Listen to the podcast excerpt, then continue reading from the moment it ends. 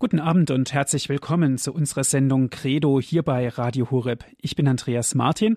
Schön, dass Sie jetzt wieder mit dabei sind. Viele Grüße gehen an alle Zuhörer von Radio Maria und die uns hören über DAB Plus im deutschlandweiten Programm.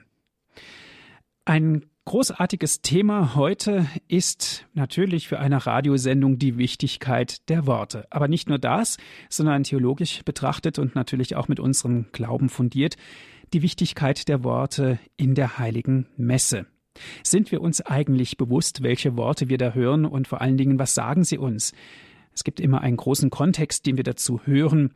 Wenn jemand sagt, der Herr sei mit euch und wir antworten und mit deinem Geiste, das sagen wir nicht einfach so, sondern da steckt mehr dahinter. Was dahinter steckt, erfahren wir jetzt von Herrn Diakon Werner Kiesig. Aus Brandenburg an der Havel ist er uns zugeschaltet. Herzlich willkommen, Herr Diakon. Einen freundlichen guten Abend, lieber Herr Martin und alle, die jetzt in dieser Stunde bereit sind zuzuhören. Die Wichtigkeit der Worte in der heiligen Messe. Herr Diakon, die Wichtigkeit der Worte. Sie sind oft hier zu hören bei Radio Horeb. Wie ist das denn, die Wichtigkeit der Worte? Liebe Hörerinnen und Hörer, mit Gott fang an, mit Gott hör auf. Das ist der beste Lebenslauf. Da kommt schon die Wichtigkeit dessen, worum es geht. Die Wichtigkeit der Worte, der richtigen Worte, der guten Worte. Und es fängt in der Heiligen Schrift an, die Wichtigkeit der Worte. Die Erschaffung der Welt. Gott sprach und es wurde. Der sah, dass es gut war. Und wir hören es im Johannesevangelium. Am Anfang war das Wort und das Wort war bei Gott und Gott war das Wort. Und wir hören es in der Heiligen Schrift an vielen Stellen, nicht nur bei der Erschaffung der Welt, sondern das Wort erging an die Propheten. Sie hatten Gottes Worte zu sagen, nicht ihre Worte, Gottes Worte. Und die Engel brachten die Botschaft den Hirten auf dem Feld und der Engel brachte die einzigartige Botschaft zu Maria. Und dann heißt es, das Wort ist Fleisch geworden. Und wir hören von den Aposteln, Du hast Worte des ewigen Lebens. Und wir sagen jedes Mal, wenn Schrifttext vorgelesen wurde in der heiligen Messe, Wort des lebendigen Gottes. Die Wichtigkeit der Worte. Was wären wir ohne Worte?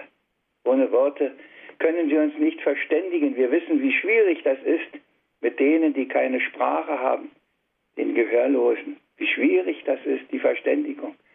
Und Gott verständigt sich mit uns durch Worte, durch ganz tolle Worte, durch großartige Worte, auch durch mahnende Worte, durch tröstende Worte, durch wegweisende Worte. Das Wort ist überall wichtig. Und wenn es überall wichtig ist, dann ist es natürlich ganz besonders wichtig in der heiligen Messe. Und da wollen wir uns heute ein wenig drauf einstimmen. So ist das, das tun wir, aber dennoch sei vorab die Frage gestellt, Herr Diakon. Sie sprechen ja oft im Radio. Wie wichtig sind Ihnen denn die Worte? Wie wählen Sie denn Ihre Worte aus oder kriegen Sie da Rückmeldungen? Wie ich die Worte ausmache. Das Erste, was ich ganz sicher immer wieder sagen kann, dass ich für die meisten Sendungen nicht irgendein Manuskript habe, sondern meine Vorbereitung ist das darum beten, dass es eine gute Sendung wird. Komm, du Heiliger Geist, lass mich das sagen, was du sagen willst, nicht was ich will, was meine Gedanken sind, was meine Ideen sind. Natürlich kommen dann meine Gedichte, die irgendwo mir zu dem Thema zu passen scheinen und bei mir auf dem Schreibtisch liegen, als Zugabe manchmal ein bisschen mehr, manchmal ein bisschen weniger. Irgendwann war auch mal gar kein Gedicht, weil es nicht gepasst hat. Ich lasse mich da führen und ich bin, ich traue mich fast es nicht zu sagen, ich bin hinterher mindestens so viel beschenkt wie Sie, die mir zuhören, weil ich hinterher erst weiß, was Gott alles heute an diesem Abend und da, wann ich eine Sendung mache, zu sagen hat. Ich weiß immer erst nach der Predigt, was ich gepredigt habe. Ich musste das lernen mit viel Aufregung, mit nicht schlafen können und nicht mit essen können und alles musste ich das lernen, dass ich mich so sehr auf dieses Wort Gottes verlassen kann, dass er es mir schenkt für die Leute. Nicht, weil ich so großartig bin, sondern weil er die Menschen, für die ich das Wort sage, so lieb hat. Mhm. Und darum läuft das so. Das heißt auch ganz klar dem Heiligen Geist eine Chance geben. Richtig. Ja. Und zuallererst, und es wäre vieles ganz anders, wenn das mehr machen würden. Ich sage das ganz leise. Da gehört natürlich auch Mut dazu, das ist völlig klar. Ne? Richtig. Herr Diakon, die Wichtigkeit der Worte in der heiligen Messe. Sie haben vorhin sehr schön begonnen mit dem Kreuzzeichen im Namen des Vaters und des Sohnes und des Heiligen Geistes. Amen. So beginnt ja auch jede Messe. Sind Sie ganz sicher, Herr Martin, dass so jede Messe beginnt? Wäre doch ich wünschenswert. Ja, ich bin ein bisschen polemisch heute auch, weil mir vieles davon wirklich auf der Seele liegt. Wie oft höre ich, dass dieses im Namen des Vaters und des Sohnes und des Heiligen Geistes schon irgendwo eingeleitet werden muss, damit die Leute verstehen, dass das jetzt kommt. Ich verstehe es nicht, muss ich gestehen. Was kann ich Besseres sagen als Begrüßung zu den Leuten im Namen des Vaters und des Sohnes und des Heiligen Geistes? Amen. Und der Herr sei mit euch. Geht es überhaupt besser? Geht es kürzer? Geht es präziser? Kann man es mehr auf den Punkt bringen als auf diese Art und Weise?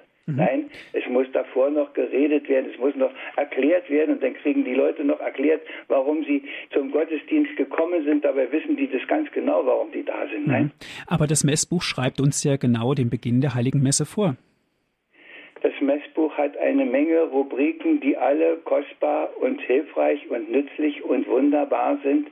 Und ich kenne es doch oft ganz anders. Ich, ich will nur eine einzige Begebenheit erzählen. Ich könnte mehrere erzählen. Wir waren, es ist noch gar nicht so lange her, in Berlin zu einem Gottesdienst und ich war davon angetan, wie es anfing. Die kleine Kapelle da voll, randvoll und es standen noch welche draußen. Der zelebrierende Priester kam schon etwas vorher, setzte sich in aller Stille in den Altarraum auf einen Hocker. Es war ein gesammeltes Schweigen. Das Einzige, was mich verwundert hatte, war nur, dass auf dem Altar nicht ein Messbuch lag, sondern eine Ringmappe. Und dann begann der Gottesdienst mit einer Eröffnung da war das im Namen des Vaters und des Sohnes noch drin und auch der Herr sei mit euch. Und dann gab es eine, eine Einführung, die mir auch gefallen hat und ein Kyrie. Und dann kam das Tagesgebet und da war ich schon das erste Mal stutzig, weil das nicht das Tagesgebet war, was an diesem Sonntag dran war, weil ich ja schon gelesen hatte. Und dann war in dieser weiteren Messe, war das Einzige, was ich noch kannte, war die Lesung, und es war auch nur eine und das Evangelium, obwohl, wenn nicht ganz besondere Gründe vorliegen, zwei Lesungen da sein sollen. Aber das nur am Rande. Die Lesungstexte kannte ich noch und die Wandlungsworte. Und alles andere war mir völlig fremd, war nichts aus dem Messbuch. Und ich war so traurig, dass ich eigentlich hätte aufstehen mögen und weggehen. Und alles, was da stattfindet, in einer großen Emotion, mit, mit äh, großer Engagiertheit und hat ganz sicher die Leute bewegt. Aber es war, es war nicht die, die Messe der katholischen Kirche, die da an diesem Sonntag in diesem Messbuch eigentlich steht, die zu halten gewesen wäre. Und ich habe mich beim Hören gefragt, wie kann dieser Priester sagen in Gemeinschaft mit dem Heiligen Vater, wenn er in dieser Gemeinschaft nicht mehr in dem Wortlaut der Heiligen Messe verbunden ist. Und mhm. ich höre die Anrufe der Leute bei Radio Horeb und bei Pfarrer Kocher und wo sich immer was bietet, dass sie Ähnliches erleben. Herr Martin, im Messbuch steht vieles, aber der Ungehorsam vieler großer Priester liegt mir auf der Seele. Herr Diakon, wie ist es denn, wenn wir es jetzt wirklich ganz äh, korrekt nehmen und das auch ähm, so machen sollen natürlich, das ist ja, es ist uns ja vorgeschrieben, inwieweit darf sich denn ein Priester oder ein Diakon so, so verselbstständigen, dass er eine Messe so umstrickt, dass wirklich nur noch die Wandlungsworte, um es jetzt mal im Extremsfall auszusprechen, dass jetzt nur noch die Wandlungsworte die sind, die vorgeschrieben sind. Inwieweit ist das zulässig? Es ist überhaupt nicht zulässig. Es gibt so viele Möglichkeiten, wo wir uns frei in Anführungsstriche entfalten können, wo wir Möglichkeiten haben, wo wir auswählen können, wo wir frei sind, auch etwas zu sagen und zu machen. Aber es gibt die, die Vorschriften und die sind berechtigt, wenn es die heilige Messe der katholisch-römisch-katholischen Kirche sein soll, dann gibt es bestimmte Dinge, die verbindlich sein müssen. Aber ich weiß, dass sie sich trotzdem drüber hinwegsetzen. Und ich bin ich, ich bin einfach ratlos. Ich frage mich manchmal, was soll ich machen, was kann ich machen. Dagegen, ich weiß, dass ein, ein zu Wort melden und ein Ansprechen, dass das nichts hilft. Ich kenne das über Jahre und Jahre und ich habe schon bei einer heiligen Messe äh, assistiert, wo ich mich gefragt habe hinterher, ob denn hier überhaupt noch gültig die heilige Messe gefeiert wird. Denn die Bedingung ist zu tun, was die Kirche tun will. Und wenn alles anders wird, weiß ich nicht, ob da noch der Wille zur Kirche dabei ist. Mhm. Wenn Sie sowas erfahren, Herr Diakon, wie ist das denn dann? Gehen Sie zu dem Priester, zu Ihrem Mitbruder und sagen Sie ihm, ähm, mir ist das und das aufgefallen und das sollte man nicht, nicht so tun? Ich, ich habe das immer wieder gemacht und ich habe immer wieder die Erfahrung gemacht, dass es überhaupt nichts hilft. Und zwar in aller Behutsamkeit, indem ich einfach nur gefragt habe, warum haben Sie das jetzt so und so gemacht? Warum ziehen Sie beispielsweise auch nicht die, die Messgewänder an, die der Priester eigentlich trägt, sondern immer nur selbst in Ihrer eigenen Pfarrgemeinde äh, die Mantelalbe, weil die so schön bequem ist. Und ich habe die Priester angesprochen und ich habe die Erfahrung gemacht, es hat keinen Sinn. Es, es hilft nichts und Beschweren hilft auch nicht. Und ich tröste mich dann immer mit einem, mit einem Wort, das vielleicht auch etwas ketzerisch klingt, aber mein lieber alter, vertrauter Ratgeber und priesterlicher Freund aus Magdeburg, der hat mir das erzählt, dass er als junger Kaplan unter so einem Pfarrer auch gelitten habe und dass er sich durchgerungen hat, mit dem Bischof zu sprechen und der Bischof, äh, es war damals noch der Bischof Rintelen, der hat sich das alles angehört, dann hat er sich eine dicke Zigarre angezündet und dann hat er zu ihm gesagt, ich höre das noch wörtlich, wie er mir das erzählt hat, mein lieber junger Herr Konfrater, Sie und ich, wir werden Ihren Pfarrer nicht bekehren und in der Elbe ertränken kann ich ihn nicht. Was soll ich tun? Die Frage stelle ich mir auch immer, was soll der Bischof tun? Erstens haben wir zu wenig. Wie geht es? Was kann man fordern? Muss man es nicht fordern? Herr Martin, ich sage das. Ich sage das auch hier an dieser Stelle. Ich bin auch in der Missa Christmatis oft traurig, wenn ich höre, was versprochen wird, dem Bischof in die Hand in feierlicher heiliger Messe und was draußen in den Gemeinden stattfindet. Ich könnte manchmal nur heulen. Aber ich möchte trotzdem nicht heute mich hier ausweinen, sondern ich möchte darauf wiederkommen, wie Wichtigkeit die Worte sind, die richtigen Worte, die guten Worte, weil es gar keine besseren gibt und es gibt nur ganz wenig Leute, die das, was im Messbuch stehen, noch besser formulieren können. Denn da gibt es schon manche Unebenheiten, die mich auch manchmal stören, aber es gibt nur wenig Leute, die da wirklich die gute Gabe haben, das äh, zu verbessern. Und mhm. wir wollen einfach uns das anschauen, was wir da haben. Das machen wir. Die Wichtigkeit der Worte in der Heiligen Messe ist heute unser Thema in unserer Sendung Credo hier bei Radio Hureb. Was wichtig ist und was vielleicht unwichtig ist in der Heiligen Messe, das erfahren Sie gleich nach der Musik.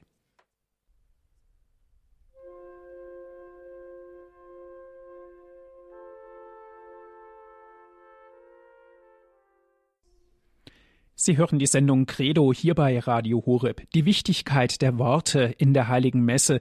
Das ist heute unser Thema und wir sprechen mit Herrn Diakon Werner Kiesig aus Brandenburg.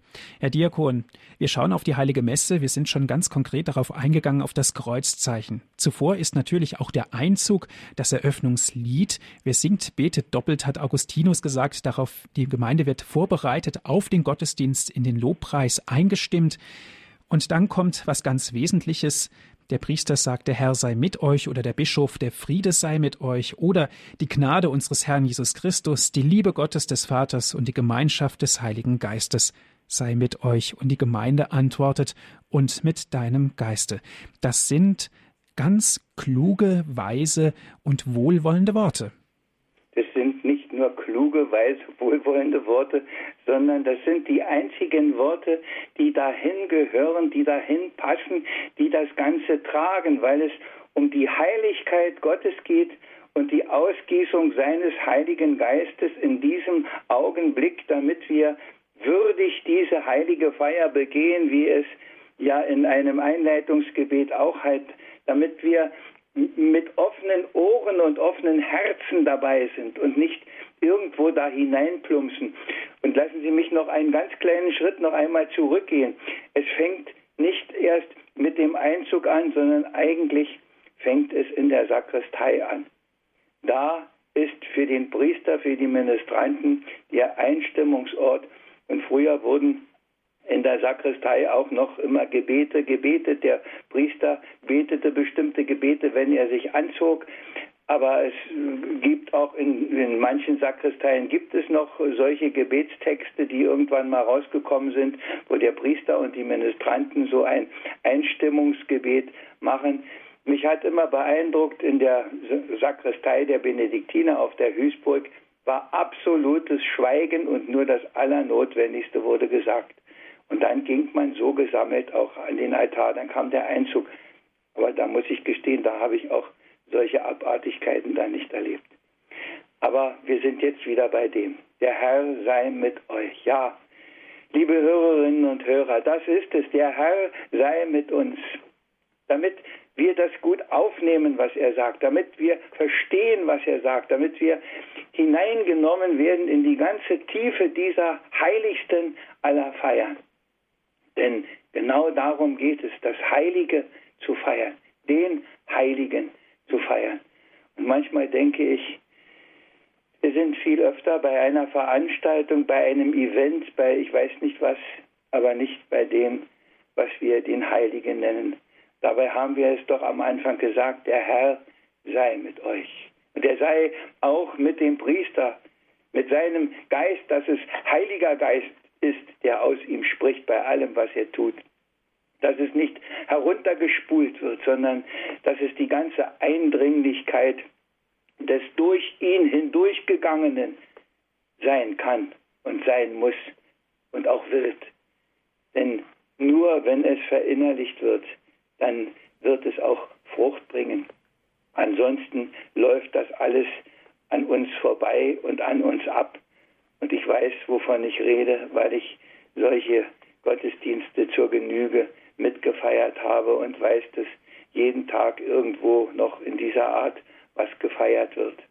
Ich habe gerade gestern noch jemand an, hat mich angerufen und hat gesagt, was ich denn dazu denke. Sie hat, die Frau hat den Eindruck immer, dass da Leute in die Kirche gehen, die erfüllen ihre Sonntagspflicht, das gehört dazu, das ist irgendwo ein Kulturgut, das ist irgendwas, aber das ist doch nicht das, was wir machen wollen und was eigentlich die innere Mitte dieser Feier ist.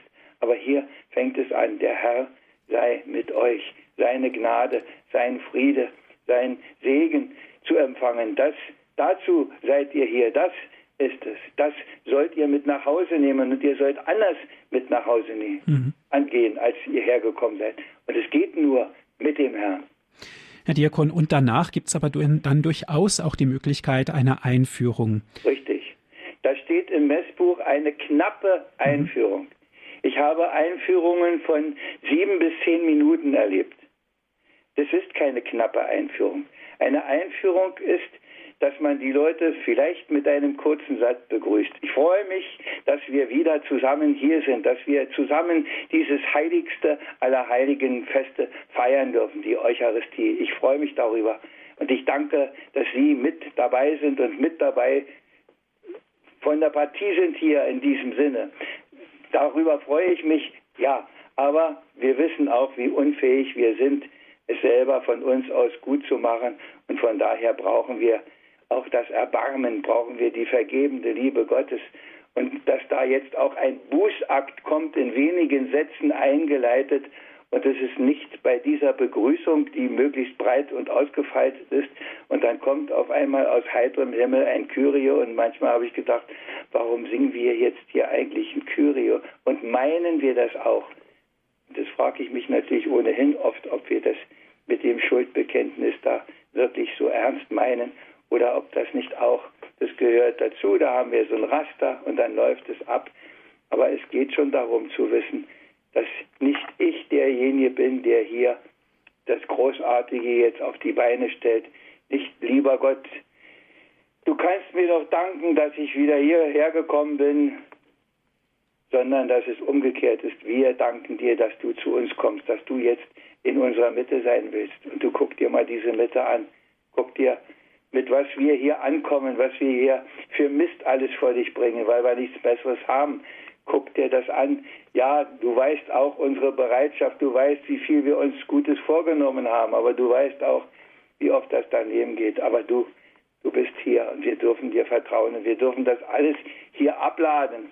Und du wirst uns vergeben und du wirst uns führen, du wirst uns wieder die Hände reichen und nicht nur die Hände, du willst dich sogar in unser Herz hineinschenken. Mhm. Herr Diakon, Sie haben das jetzt schon angedeutet, der Bußritus, also das ähm, Schuldbekenntnis, folgt nach dieser kurzen Einführung und danach eigentlich das Kyrie. Kyrie hat aber eigentlich einen ganz anderen Charakter. Richtig. Kyrie ist eigentlich der große Lobpreis des Erlösers, des Retters, des Herrn und Gottes, der da kommt. Es ist eigentlich, müsste man sagen, dann könnte man laut rufen, Gott sei Dank, dass du da bist. Das ist eigentlich der Kyrie-Ruf. Aber ich weiß, wie oft es auch schon noch als, als Bußakt mitgenommen wird und gar nichts anderes mehr kommt als so ein angehängtes Kyrie irgendwo Ach, ich wünschte mir an so vielen Stellen so viel mehr Freude und Begeisterung an dem, was wir haben und so viel Innerlichkeit. Aber man kann es nicht erzwingen. Und mein lieber verstorbener, längst verstorbener Bischof der pflegte einmal zu sagen, Volk Gottes, das ist nicht die Elitetruppe, sondern das sind all die, die Sonntag für Sonntag in unseren Kirchen knien, sitzen oder manchmal auch lümmeln. Also wir werden wohl mit dem Volk Gottes zurechtkommen müssen. Wir werden kein anderes haben. Aber manchmal wünschte ich mir schon, dass der eine und der andere auch, dass ich es merke oder äh, erfahre, dass einer aufgeschreckt ist und vielleicht gefragt hat, mein Gott, was mache ich jetzt eigentlich hier? Und dass dann etwas anders wird. Wir werden mit einer Menge alltäglicher Gewohnheit leben müssen, ob uns das gefällt oder nicht. Aber wünschen tue ich mir das schon oft anders. Mhm. Ein Grund, das aufzuklären, auch in unserer Sendung Credo hier bei Radio Horeb. Die Wichtigkeit der Worte in der Heiligen Messe ist unser Thema. Wir sprechen mit Herrn Diakon Werner Kiesig aus Brandenburg. Herr Diakon, sicherlich dürfen wir nicht alle über einen Kamm scheren. Es gibt Gottesdienste, wo wir so erfüllt werden, wo wir sagen, das ist wirklich eine Liturgie, eine Liturgie des Himmels. Aber dazu muss natürlich auch, denke ich immer, der Priester das entsprechende Angebot machen. Und das, davon hängt sehr viel ab. Wie feiert der Priester, der da vorne steht, das? Merkt man, dass er es ganz ernst meint? Merkt man, dass aus den Formeln, die im Buch stehen, auch das wird, was er selber meint, was er sagen will? Man kann das sagen mit der Herr sei mit euch und rasselt es runter, weil es da steht. Und man kann es so sagen, dass die Leute merken, der meint mich, der meint jetzt mich in diesem Moment. Und sich selber natürlich. Mhm. Und sich selber natürlich. Ja. Natürlich, natürlich sich selber auch. Ja. Gehen wir einen Schritt weiter, Herr Diakon. Da nach dem Kyrie, nach diesem Huldigungsruf, folgt bei der Sonntagsmesse das Gloria. Ja. Das ist so ein erster Höhepunkt, worauf wir uns vorbereiten, auch in der Heiligen Messe. Und da gibt es die Möglichkeit, dass man ein Gloria-Lied singt und da gibt, man, gibt es die Möglichkeit, dass man das Gloria in seiner Urfassung, wie wir es haben, betet oder auch singt. Es gibt im alten Gotteslob verschiedene Melodien sogar dazu. In manchen Gemeinden wird es auch gesungen. Ich bin immer traurig, wenn ich merke, dass in einer Gemeinde nur noch so eine Kurzfassung von fünf Zeilen kommt. Das ist eigentlich schade. Es ist ein großer Lobgesang und eigentlich müsste er doch öfter einmal auch in der ganzen Länge, denn der ist so schön, da kann man sich so dann dran hochziehen, wie man das etwas locker sagt und es kann so das Herz schon füllen, dieser, dieser Gloria Lobgesang. der ist eigentlich viel zu schade, dass man ihn immer wieder ausspart, damit die Messe nicht zu lang wird oder welche Argumente es dann auch immer gibt und dann ist mal Gloria und dann ist mal fertig und bums und aus. Ach, ich wünschte mir da vieles anders, ja. Ehre sei Gott in der Höhe und Friede auf Erden den Menschen seiner Gnade, die Worte, die in der Weihnachtszeit oder an Weihnachten zu uns Menschen gesagt worden sind. Ja, wobei dann meistens die zweite Hälfte schon wieder wegfällt, nicht? Den Friede den Menschen auf Erden. Aber da steht auch, dass man in seiner Gnade sein muss, um ihn zu empfangen, um ihn zu bekommen. Das heißt, man muss zumindest eine Sehnsucht danach in sich tragen. Wenn man sich schon damit begnügt, das alles im Äußeren tun, vorüberrauscht, dann wird es wahrscheinlich schwierig werden. Mhm. Nach dem Gloria folgt das Tagesgebet. Welche Bedeutung hat das Tagesgebet, Herr Diakon?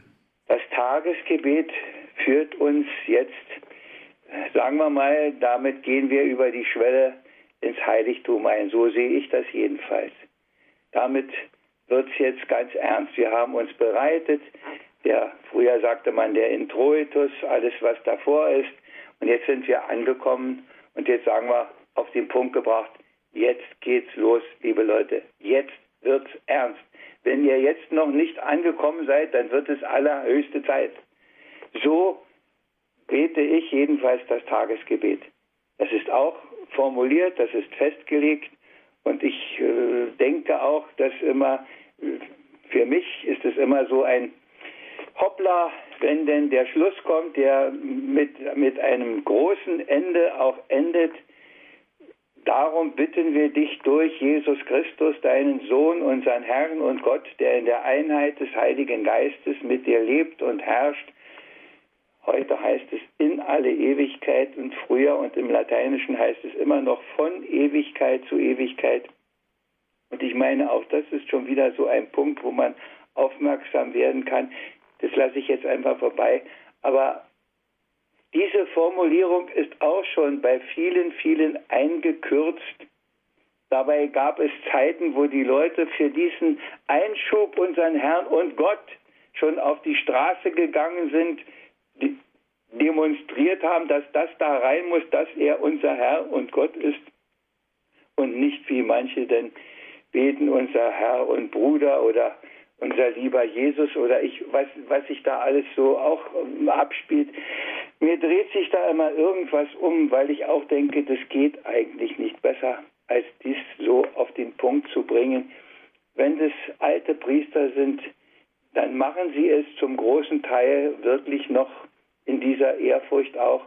Aber ich weiß, wenn natürlich einer schon wieder so alt ist, dass er es nicht mehr richtig kann und äh, manches schon schwerfällt, dann habe ich da auch, habe ich damit auch keine Probleme. Aber wenn es jüngere Priester alles verdrehen und zurechtmachen, wie sie meinen, dann könnte ich manchmal nur heulen. Ja, das Tagesgebet. Die Wichtigkeit der Worte in der Heiligen Messe. Heute unser Thema in Credo bei Radio Hureb. Wir sprechen mit Diakon Werner Kiesig aus Brandenburg.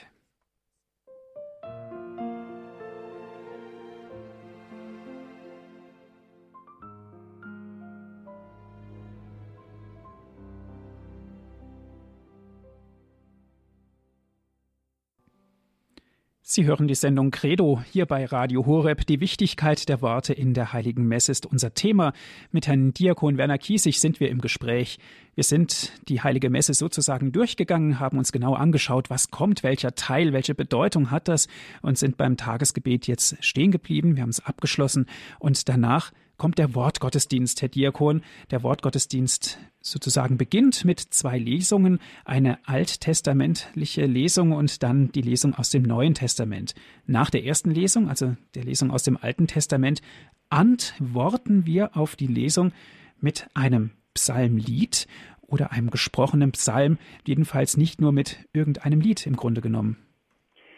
Ach, wenn es doch wäre, kann ich da nur sagen, ja. Ich finde, ich habe selber dabei so viel dazugelernt bei diesem Psalmbeten, weil die Psalmen so toll da hineinpassen auch und finde es auch immer wieder schade, dass so oft nur irgendein Lied gesungen wird. Wenn es noch bewusst ausgesucht ist, dass es zu den Lesungen irgendwo passt, dann sage ich noch okay, aber wie oft wird da auch nur ein Lied gesungen? Und wenn Sie sagen, dann kommen die beiden Lesungen, dann sage ich, an wie vielen Stellen gibt es am Sonntag noch zwei Lesungen und das Evangelium?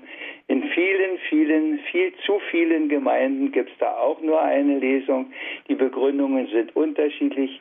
Wenn ich gefragt werde, wenn ich irgendwo Vertretung habe mal, das kommt ja immer wieder noch mal vor, nicht so oft, wie viele Lesungen, dann sage ich, alle beide Lesungen und das Evangelium, viel Wort Gottes ist besser als viel Predigt, weil auf dem Wort Gottes eine Verheißung liegt. Ob aus meiner Predigt etwas Gutes wird, weiß ich nicht, aber das Wort Gottes heißt es, das kehrt nicht zurück, ohne seine Wirkung zu tun. Von alters her, von alters her natürlich durch den Psalm die Gesänge Davids, die eigentlich in uns heutzutage aufschwingen und somit wie auch ein Teil des Lobpreises werden. Was ganz Wunderbares. Dann nach der zweiten Lesung kommt ein großartiges Ereignis, nämlich das Halleluja, dieser Freudenruf. Die Gemeinde erhebt sich und der Diakon spricht dann das oder trägt uns dann das Evangelium vor. Richtig, das Halleluja, da heißt es, es soll nach Möglichkeit gesungen werden und es kann eventuell entfallen, wenn es nicht gesungen wird. Und eigentlich denke ich, äh, ja, entfallen lässt es wohl kaum jemand, aber es äh, wird auch nicht immer nur gesungen. Dabei ist es äh, gibt es so viele Hallelujahs schon alleine im Gotteslob und auch im Neuen habe ich schon nachgeguckt. Es ist, drückt die ganze Freude aus. Jetzt, Herr Jesus Christus, kommst du zu Worte und wir empfangen dich. Halleluja, du bist da. Wir sind im Grunde beim Einzug in Jerusalem, wo er kommt und sie rufen Hosanna, dem Sohne Davids. Das ist die Situation für mich jedenfalls, wenn wir das Halleluja singen und dann kommt das Evangelium. Und dann kommt das Evangelium und da, vielleicht liege ich da schief, aber ich sage, die eigentliche Verkündigung liegt auch darin, dass das Evangelium gesungen wird und schön gesungen wird. Und wir haben in unseren Hilfsmitteln fünf Evangelientöne, die man einsetzen kann, um sie um das Evangelium schön vorzutragen den Leuten. Für die, die nicht so begabt sind mit dem Singen, sind es ganz einfache Töne und für die, die schon ein bisschen begabter sind, gibt es auch noch Varianten, die dann ein bisschen abwechslungsreicher sind und wunderschön. Und bei großen Festen, zum Beispiel Ostern und, und Weihnachten, da gibt es dann noch, ich habe jedenfalls sowas, noch Sondertöne, wo dann hinterher ich schon erlebt habe, dass Priester kamen und sich bedankt haben, wie schön das Evangelium war. Aber wir haben da mittlerweile ja auch schon, da wird mit, mit großer Stimme angefangen, die Einleitung und der Herr sei mit euch und äh, aus dem Evangelium und dann kommt bam, bam, bam, bam, bam. Und manchmal, manchmal, ich sage das mal so, wird dann, haben sie auch noch einen Dramatiker, der das dann vorliest und meint, er muss das Evangelium gestalten. Nein, wir müssen das nicht gestalten. Wir müssen Gott unsere Stimme zur Verfügung stellen. Wir müssen ihm, dem Herrn, müssen wir dienen und wir müssen nicht die Gestalter von irgendwelchen Lesungen und irgendwelchen Evangelien sein. Manchmal machen das die großen Künstler. Ich habe da schon kuriose Sachen erlebt. Nein, wir haben Verkündigung ist das, Verkündigung des Wortes Gottes. Ich stehe ganz, ganz, ganz, ganz demütig dahinter und gebe dir, Herr, meine Stimme für mhm. deine Worte. Und ich verkünde, ich spreche nicht, ich will nicht eindringlich werden, sondern ich verkündige. Und so wie der Engel es auch sagt, ich verkündige euch eine große Freude. Und es ist was anderes, als Vorleser zu sein. Die neue Variante, ich sage ganz ehrlich, mich stört es, wenn sie ständig von ihrem Buch und dann zu den Leuten gucken. Wenn ich was vorlese, dann lese ich was vor und wenn ich zu den Leuten spreche, dann spreche ich zu den Leuten fertig aus.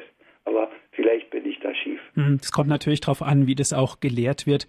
Aber das ist im Grunde genommen das, was Sie sagen. In der Schlichtheit liegt im Grunde genommen die Schönheit, weil wir verkündigen Richtig. ja durch, oder Christus verkündigt sich durch uns. Ich habe immerhin das große Glück gehabt, bei der Papstmesse 1996, als Johannes Paul II. in Berlin war, das Evangelium im großen Olympiastadion verkündigen zu dürfen. Und hinterher wurde ich gefragt, wie denn das kommt, dass ausgerechnet der Diakon von Binz sowas darf. Und dann habe ich gesagt, der, der die liturgische Verantwortung hatte, hat gesagt, da kommt nur ein Diakon zum Zuge, der das Evangelium schön singt. Und das war ich. ja, Glückwunsch Sagt könnten wir jetzt dazu sagen. In großer Freude, ohne mich wichtig machen zu wollen. Ich, das war schon ein, eine große Freude und ja. ein großes Glück. Und dann haben meine, ich sage das ganz leise, meine Mitbrüder irgendwas begriffen und haben dann auch angefangen, doch was äh, zu lernen und ein paar Evangelientöne zu übernehmen, die vorher mal meinten, sie können es nicht. Zur Ehre Gottes, sage ich jetzt etwas äh, ketzerisch, äh, hat es nicht gereicht, dass sie das machen, aber wenn man denn bei solchen Gottesdiensten nicht dabei ist oder beim Fernsehgottesdienst, dann gut, wir schenken uns das andere. Genau, das machen wir. Ja, gehen wir einen Schritt weiter, Herr Diakon, und zwar ähm, die Predigt kommt als nächster die Teil. Die Predigt, ja. Wie sagt der Pfarrer zu seinem Kaplan, Sie dürfen über alles predigen, nur nicht über zehn Minuten. Und ich habe schon gehört, dass sich ein Kaplan in einem Gottesdienst entschuldigt hat, dass er in der Ferienzeit noch gepredigt hat. Es sei gar nicht üblich, aber ihm liegt so viel auf dem Herzen, da muss er was sagen. Dabei heißt es in den Verlautbarungen, dass wenn mehr Leute da sind, möglichst auch ein geistliches Wort, sprich eine Predigt gehalten wird. Die muss ja nicht ewig lang sein, die muss nicht bei Adam und Eva der Erschaffung der Welt anfangen und bei der ewigen Seligkeit aufhören, aber ein paar Sätze, äh, das geht immer, denke ich, jedenfalls wenn das Herz voll ist. Und manche können es auch, aber viele machen es nicht läuft es denn so, die Predigt, die Vertiefung des Wortes Gottes, meine Erfahrung damit, was davon ausgeht, was man erläutern muss vielleicht. Und ich weiß immer nur, dass mich manchmal, wenn ich dann da bin, die Stille, die in der Kirche ist, mich förmlich anspringt, weil die Leute doch auch zuhören, wobei mir vielleicht der liebe Gott da auch in besonderer Weise die Gabe gegeben hat. Aber ich weiß, dass der Priester, auch der die Gabe der Predigt nicht hat, wenn er authentisch redet, nehmen ihm die Leute das ab. Das ist wichtig. Und danach folgt natürlich dann das Glaubensbekenntnis, das Credo, ein ganz wichtiger Gesang oder ein ganz wichtiges Gebet, was uns eigentlich oder was das aussagen lässt, was uns zu Christen gemacht hat. Richtig. Und deshalb ist es auch schade, dass es da oft auch nur ein kurzes Credo-Lied gibt, sondern wir haben das apostolische Glaubensbekenntnis und wir haben und sollten es auch noch öfter nehmen, das große Glaubensbekenntnis und die musikalischen haben im Gotteslob sogar auch dafür Melodien, die gar nicht so schwierig sind und die haben doch die ganze Glaubenstiefe. Und wenn das da immer nicht gemacht wird an vielen Orten, wie ich weiß, und ich bin demnächst 33 Jahre Diakon, ich weiß, wovon ich rede. Denn man ist ja immer ein Zweiter, man ist ja nicht der Verantwortliche, der das aussucht, sondern das machen ja andere. Äh, ich habe oft auch den Verdacht, dass da auch mit dem Glauben irgendwo etwas weniger ist. Und ich weiß, ja, ich, ich habe irgendwann eine Statistik gelesen, dass 26 Prozent der katholischen Priester angeblich nicht mal mehr an die Realpräsenz im allerheiligsten Altarsakrament glauben. Worüber reden wir, Herr Martin? Das Glaubensbekenntnis, das ist etwas so Wichtiges und wir sollten es auch ganz bewusst und ganz deutlich und ganz aus dem Herzen sprechen. Und ich darf nochmal meinen Kardinal Bengsch zitieren, der in einer Pfingstpredigt bei unserem Dekanatstag gesagt hat, dass er irgendwo in einem Gottesdienst war und dann war eine Predigt von einem Kaplan und er war sehr froh, dass nach der Predigt noch das Glaubensbekenntnis gebetet wurde und dass er auf dieses Glaubensbekenntnis auch getauft war und nicht auf die Predigt von dem Kaplan. Credo, ich glaube an den einen Gott, ich glaube an den, der Herr ist und lebendig macht, in dem alles beginnt, mit dem alles enden wird, vor dem wir einmal gerade stehen müssen und werden und der in seiner Kirche lebendig ist und in ihr lebt und wirkt, wie wir in einem moderneren Rosenkranzgeheimnis auch bieten. Und das ist, denke ich mal, ganz stark und das müssen wir müssen wir festhalten. Herr Diakon, das ist ein wesentliches Merkmal des Credo des Glaubensbekenntnisses. Danach folgen die Fürbitten. Und da erfahren wir es leider oftmals auch, dass es eigentlich gar keine richtigen Bitten sind. Äh, Bitten sind es schon, aber es sind keine Fürbitten. Und manchmal kann ich mir nicht verkneifen zu sagen, das ist kollektive Selbstsucht. Aber es soll eigentlich, das sagt ja das Wort Fürbitte. Wir, wir bitten für und nicht für uns und mach uns, lass uns, gib uns, schenk uns, sondern gib denen, die da im Dunkeln sind, gib denen, die da in den Gefängnissen sind, die Kraft, das durchzustehen, gib denen, die in ihren Krankenbetten liegen, die Kraft, dass sie nicht verzweifeln, gib denen, die sich für Lebensschützer halten, indem sie andere umbringen, die richtige Einsicht, wie verkehrt sie sind. Das sind Fürbitten. Wir machen jetzt einen Schritt weiter, überspringen die Zurüstung des Altars, die Gabenbereitung und wenden uns wirklich an den Kern. Und zwar zunächst das eucharistische Hochgebet, Herr Diakon. Was hat es damit auf sich? Das eucharistische Hochgebet ist die Mitte der heiligen Eucharistiefeier. Hier steigt er wieder mit Fleisch und Blut zu uns auf den Altar herunter. So sehr hat Gott die Welt geliebt, dass er nicht aufhört, das zu tun, und dass da, wo er kommt und wir ihn empfangen, wir in ihm bleiben und er in uns. Und dass wir daraus leben wir. Und wenn wir daraus nicht leben, dann leben wir auch nicht mehr richtig. Und ich habe an manchen Stellen meine, meine Zweifel und meine Fragen. Ich habe, vielleicht passt es jetzt gerade hierher, doch ein, ein Gedicht, das ich denke, ich denke, das darf ich hier machen. Ich, das ist mir neulich so eingefallen und ich habe mich das gefragt. Das passt, ja, das passt hierher. Ich habe es genannt Verwunderung. Sehr oft stelle ich mir heute die Frage, warum so vieles ist, wie es ist. Wo einst was galt, ist es heute vage. Bin ich vielleicht nur Pessimist? Die Sonntagsmesse hieß halt Messe, gehörte zum Katholischsein, ob mit, ob ohne größeres Interesse zu fragen, so fiel niemand ein. Natürlich gingen auch nicht alle. Doch selbstverständlich war es für die, die wussten, was in diesem Falle bedeutete, Eucharistie, obwohl das Wort kaum jemand kannte, war die Bedeutung doch vertraut. War es, weil das Herz dafür mehr brannte? Hat man denn tiefer einst geschaut? Hat das Gebot sie mehr gebunden? Band, das ist Sünde, wenn man fehlt? Haben anderes sie wohl empfunden? Waren anders sie als wir beseelt? Nicht häufig war Kommunizieren, auch war das Beichten im Gebrauch. Anbetung hieß das Meditieren. Und was man sprach, das glaubt man auch. Heute gibt es hochmoderne Worte, ganz neu eine Begrifflichkeit. Für Tagungen gibt es tausend Orte, nur für das Wichtigste kaum Zeit. Es gibt so viel mehr Kommunionen und trotzdem so viel Glaubensschwund. Bringt Häufigkeit wahrhaft ein Lohnen? Wird unsere Kirche so gesund? Sagt anderes nicht der Heilige Vater? Gilt uns sein Wort? Hat es Gewicht? Hören wir nicht andere Berater? Zählt allzu oft ganz anderes nicht? Herr, hilf uns zu den Quellen gehen, dahin, wo du die Mitte bist.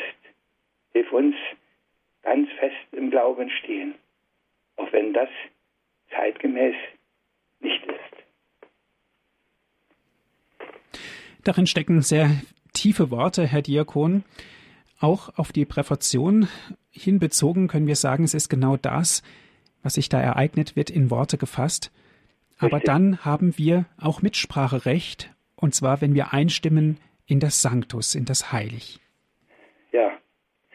Und schon wieder sind wir bei dem, wo ich immer wieder Bauchschmerzen habe. Heilig, heilig, heilig. Und wir stimmen ein in den Chor der Erlösten, in den Chor der Engel und Heiligen, heilig, heilig, heilig.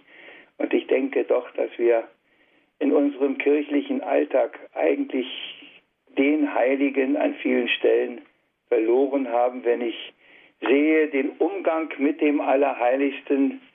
Es gibt Gott sei Dank noch Stellen, wo auch die Monstranz noch irgendwann immer wieder auf den Altar gestellt wird zur Anbetung. Aber ich war neulich bei uns hier wieder an einem Freitag, da ist dann von 12 bis 18 Uhr, aber es sind von der Gemeinde, zu der über 2000 Leute gehören, vielleicht 15, die sich dann so über Tag da einfinden. Insgesamt von mittags bis am, wie viele sind, da ist nur einer. Heilig, heilig singen ist das eine und ihn heilig haltend in seinem Herzen, ihm dienen mit, mit allem, was man zur Verfügung hat und auch dazu stehen, dass es unendlich viel an dieser Heiligkeit fehlt, das denke ich, das müssen wir irgendwann wieder entdecken. Und das fängt bei einfachen Handbewegungen an, das fängt bei einer Kniebeuge an, ob ich da so eine Andeutung von Verneigung mache oder ob ich da noch Knie, natürlich nur die, die es können, gar keine Frage, aber wie viele könnten es? Aber es ist nicht mehr in Gebrauch. Mhm. Heilig, heilig, heilig. Ich wünschte mir, dass wir möglichst bald den heiligen Gott in über alles Heiligen wiederentdecken und dann wird in unserer Kirche etwas gut vom, von den äußeren Korrekturen kommt es am wenigsten. Und dann kommt natürlich auch die zentrale Aussage, ja, du bist heilig, großer Gott, du bist der Quell aller Heiligkeit, was dann der Priester spricht. Ja. Und an Sonn- und Feiertagen kann dann auch ein Gebet aus dem Messbuch folgen.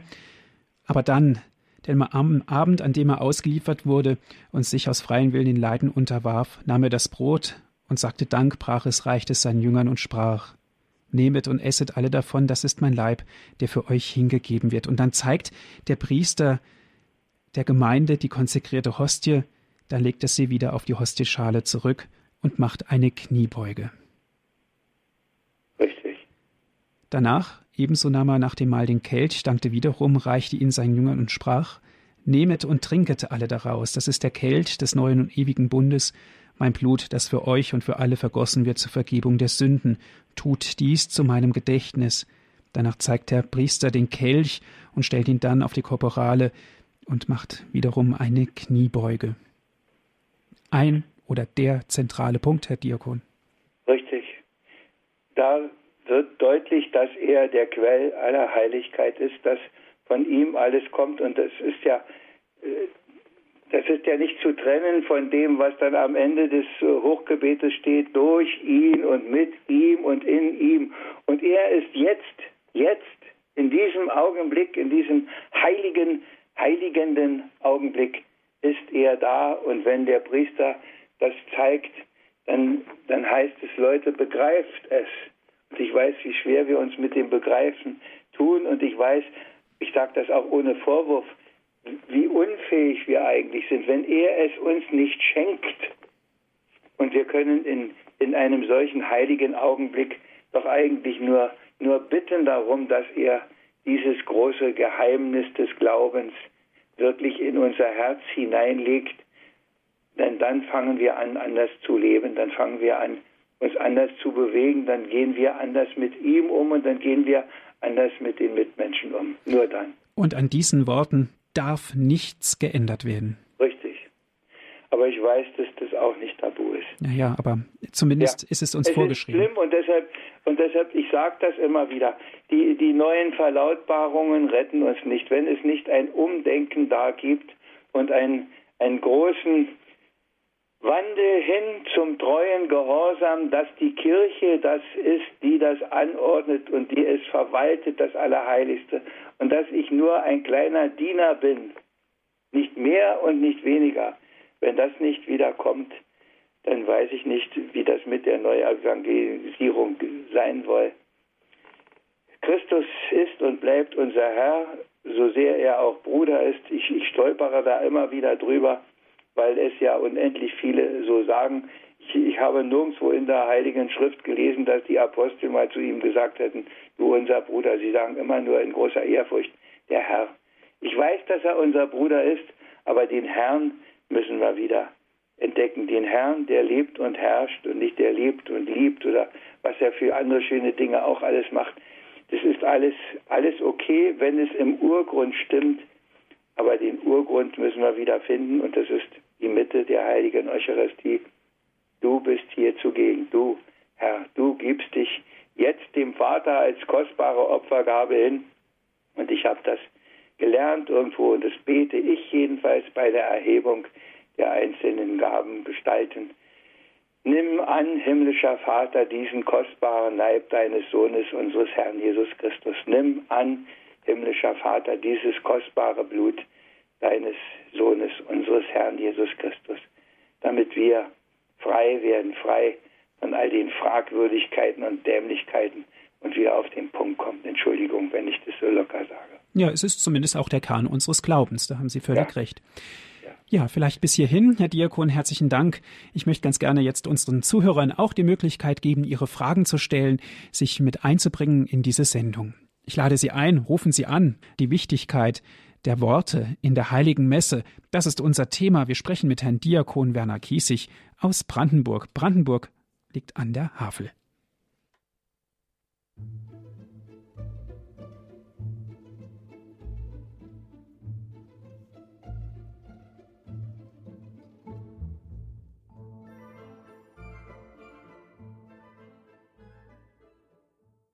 Sie hören die Sendung Credo hier bei Radio Horeb. Die Wichtigkeit der Worte in der Heiligen Messe ist unser Thema. Wir sprechen mit Herrn Diakon Werner Kiesig aus Brandenburg. Herr Diakon, eine erste Hörerin darf ich begrüßen. Es ist Frau Ackermann. Sie ruft an aus Weschenbeuren. Grüß Gott. Grüß Gott. Grüß Gott. Ich habe mich sehr gefreut über Ihren Vortrag, weil auch ich sehr leide unter diesen falschen Worten und man kann nichts machen, man kann kämpfen. Da fängt bei uns der ganze Embolismus aus, aber es hilft nichts. Aber eine Frage habe ich. Im Glaubensbekenntnis ist die eine Stelle empfangen vom Heiligen Geist aus Maria der Jungfrau. So hat es früher geheißen und so heißt es im Lateinischen. Warum darf man das nicht mehr beten? Äh, die, die Sprache ändert sich im Laufe der Zeit immer wieder einmal und dann äh, gibt es eine neue Überarbeitung von bestimmten Gebeten. Das ist manchmal sehr gut und sehr hilfreich, wie ich weiß, aber manchmal ist es auch mit einem Fragezeichen zu versehen. Äh, wenn wir das Vaterunser noch beten würden wie vor 100 Jahren, da würden wir wahrscheinlich äh, schon anfangen zu stottern, weil es nicht mehr geht. Manchmal höre ich das noch so, wenn auch mitgebetet wird mit den Abgestorbenen oder was.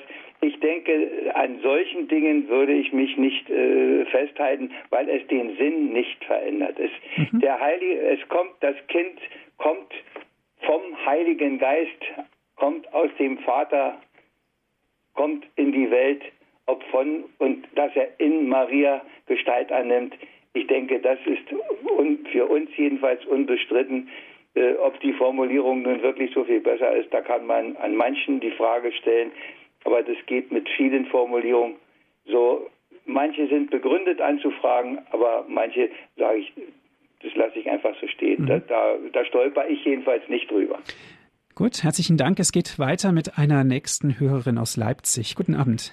Guten Abend. Ja, ich störe mich ähm, oder störe mich an den Mikrofonen. Die äh, die Lesung, äh, also ich habe es jetzt erlebt, die Lesung macht, guckt auf den Text und guckt ans, Telefon, äh, ans Mikrofon, na, dann muss es beim Text bleiben und akzentuiert deutlich sprechen und langsam. Verkünden. Verkünden, nicht vorlesen. Die sind keine Vorleser, die sind Verkünder. Verkünden, ja. ja. Danke. Aber das zu vermitteln ist halt schwierig.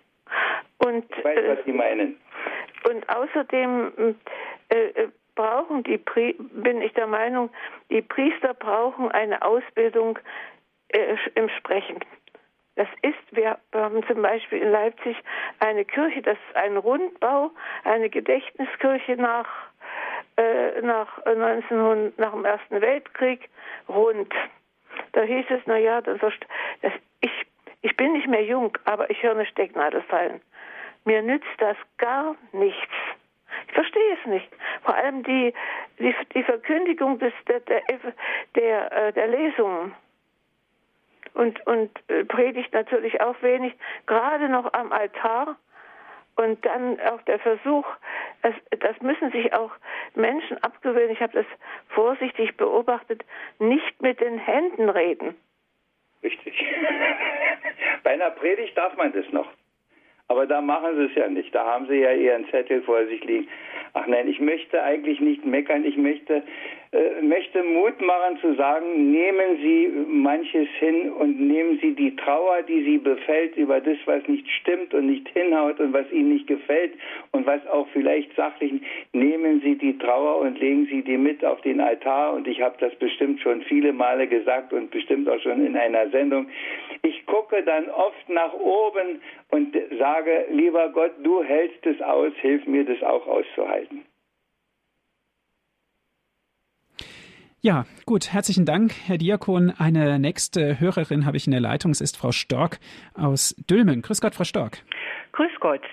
Meine Frage ist folgende. Die Worte durch ihn, mit ihm und in ihm wurden früher, soweit ich mich erinnere, ausschließlich vom Priester gesprochen.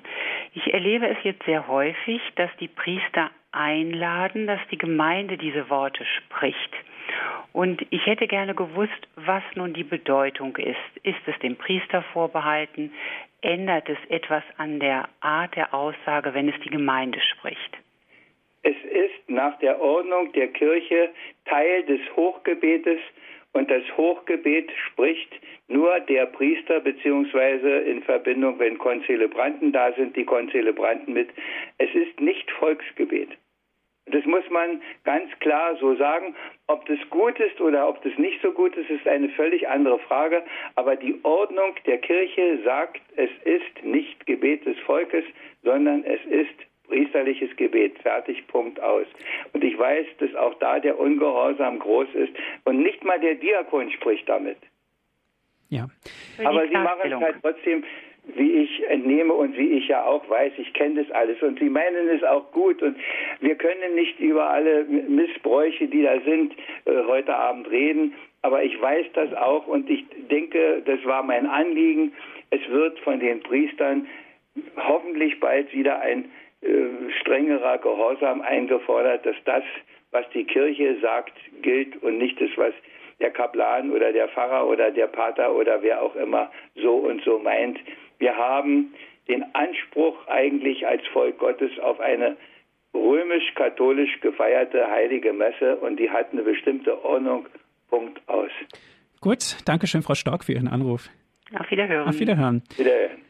Ja, Herr Diakon, es ist die Sendezeit nun fast zu Ende. Dennoch dürfen wir das Gute nicht aus dem Blick verlieren. Das ist ganz wichtig. Es gibt immer wieder Messfeiern, an denen es wirklich, an denen wir uns bereichern, auch auf, auf geistiger und geistlicher Ebene bereichern. Gott sei Dank. Ja. Gott sei Dank. Ja. Ja, herzlichen Dank, Herr Diakon, für Ihre Ausführungen, die Sie uns heute Abend gegeben haben. Noch einige Hinweise an Sie liebe Zuhörer, gerne gibt es diese Sendung auch zum Nachhören auf CD. Rufen Sie dazu unseren CD-Dienst an unter folgender Telefonnummer 08328 921 120. Noch einmal 08328 921 120 und von außerhalb Deutschlands 0049 8328 921 120. Auf unserer Internetseite www.hore.org gibt es auch die Sendung zum Herunterladen. Auf den Computer als MP3-Datei www.hore.org unsere Internetadresse. Herr Diakon, ich darf Sie zum Ende dieser Sendung noch um den Segen bitten. Darf ich ein Gedicht nochmal? Da haben wir so viel Zeit nicht mehr. Ich denke, das geht noch. Liebst du mich, war die Frage aller Fragen, die einst der Herr dem Petrus hat gestellt. Und auf sein Ja hin wollte er es wagen, dass er zum Felsen seiner Kirche in sich wählt. Und dieses Ja, ich liebe dich, trotz Schuld und trotz Versagen, das ist das Maß, ist die Bedingung auch bis heute. Das einzig ist es, das vermag zu tragen. Anfeindung, Hass und alle Widrigkeit. Nur da, wo Menschen diese Christusliebe spüren, kann auch die Liebe Christi wirksam sein. Können wir, Diener dieses Herrn, die Menschen führen, dringt seine Gnade, sein Erbarmen in die Herzen ein. Wo diese Christusliebe nicht bestimmt mehr alles Handeln, da macht sich sehr schnell alle Unart, alle Abart breit. Da wird nicht mehr der Herr die Herzen wandeln, nein, da regiert und dominiert der Geist der Zeit. Da geht es um Anerkanntsein, Image, wer hat Sagen. Da streitet man verbissen um die Macht. Da wird nicht Last der anderen getragen, nein, da wird, wer das tut, nur ausgelacht. Da haben Belehrer, Besserwisser ihre große Stunde. Da herrschen Anmaßung gepaart mit Ignoranz, ist Lug und Trug in allzu vieler Munde, sucht man vergebens nach der Wahrheit hellem Glanz. Und das ist nicht nur so bei Atheisten, bei denen, die von Gott nichts mehr verstehen. Das findet sich längst auch bei uns, den Christen, besonders schmerzlich, wie es bei seinen Dienern sehen. Herr, gieße deinen Geist doch aus in alle Seelen, damit das Feuer deiner Liebe hell in ihnen brennt. Und deine Kirche wir besonders dir empfehlen, dass sie vor aller Welt in deiner Liebe, deine Wahrheit sie bekennt. Beten wir miteinander für die Diener der Kirche, für das ganze Volk Gottes, für die Kirche in dieser Welt, die es nicht leicht hat. Und dass sie das schaffen und können, dazu können wir uns immer wieder den Segen Gottes holen. Und ich darf Ihnen diesen Segen auch heute zusprechen. So segne, stärke, begleite, behüte und schütze sie, der allmächtige Gott, der Vater und der Sohn und der Heilige Geist. Amen. Dankeschön fürs Zuhören. Es verabschiedet sich Ihr Andreas Martin.